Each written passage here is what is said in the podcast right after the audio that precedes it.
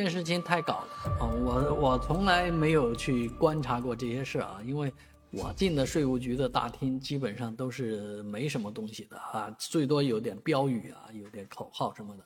但是浦东的这位市民啊，纳税人走进了浦东新区税务大厅，却发现这个雕塑啊有问题啊！什么雕塑有问题呢？这个税务大厅是三个美女，而且明显是西方人的形象。啊，西方美女啊，还有点带裸体的那种意思啊，脚踩长城，嘿，这个有意思了。那现在工作人员只能说我们会向上面去反映，啊，外税务大厅外国雕像踩着长城，谁来给我解释一下？不理解了，确实不理解，尤其是放在税务大厅里面，啊，税浦东新区税务局的第一税务所。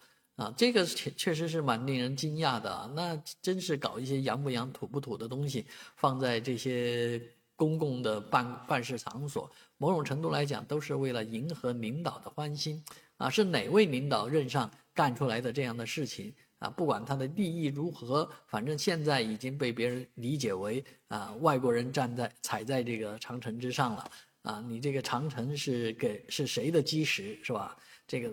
一下子说法很多，但是确实当初领导的这个审美啊，害了啊，审嗯，领导们又喜欢一点西洋艺术，要玩点这个浮雕啊，这些雕塑的东西啊，有点这个普这个欧洲感觉啊，那但是又是长城啊，你又把长城弄上去，这不就让容易让人家曲解或者啊向别的方向理解了吗？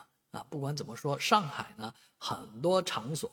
都有这种西化的这种倾向，这是一个呃很说不清楚的东西。然后你们又把中国的一些元素揉进来以后，就很容易引起一些误会啊。当初日本丰田汽车有很多呃这个玩弄中国这个元素的这个东西啊，都出过大事。你比方说这个狮子啊，狮狮子被这个呃他的汽车踩住了，那本来是狮子踩汽车是吧？把它变成汽车踩狮子，这这到底什么意思啊？丰田汽车要把我们，呃，中国人踩住吗？啊，所以这些事情在历史上不胜枚举的案例啊，而如今却被一位纳税人不经意之间在大税大厅里面发现了这个问题，希望有关部门好好的整改一下。